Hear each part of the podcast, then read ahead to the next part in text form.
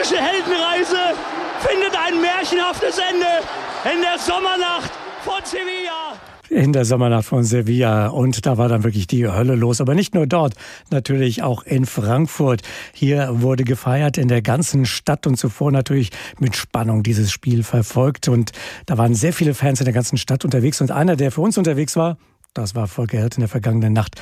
Ähm, Volker, wo wurde das Spiel vor allem geschaut? War das das große Public Viewing?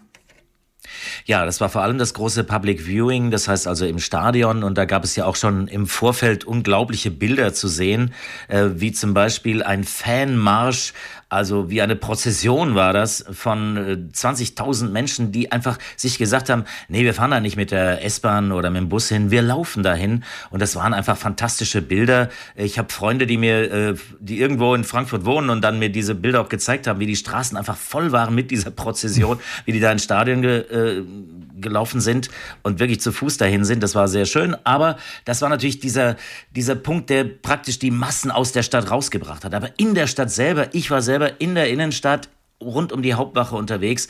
Da gab es keine Kneipe, die nicht irgendwie wenigstens noch mal einen größeren Fernseher herangerollt hätte.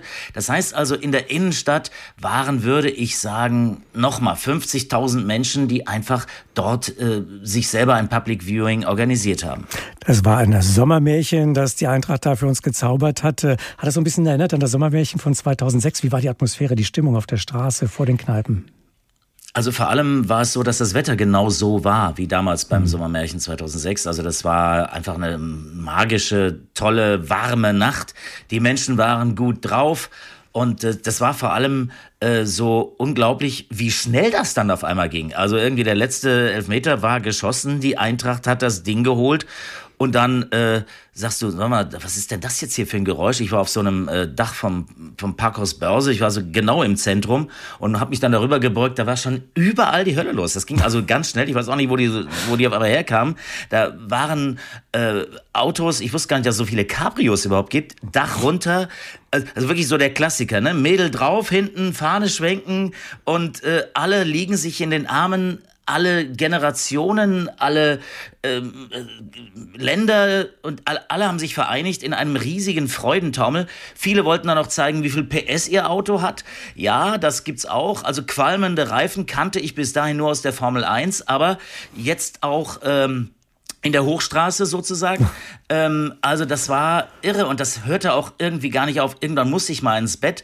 Man hört vielleicht, ganz so viel habe ich jetzt auch nicht geschlafen, äh, aber das machte auch Spaß dazu zu gucken, weil was ich gesehen habe, war das Friedliche. Ich habe gehört, es gab Ausschreitungen, die Polizei musste eingreifen, es gab Pyrotechnik und so weiter.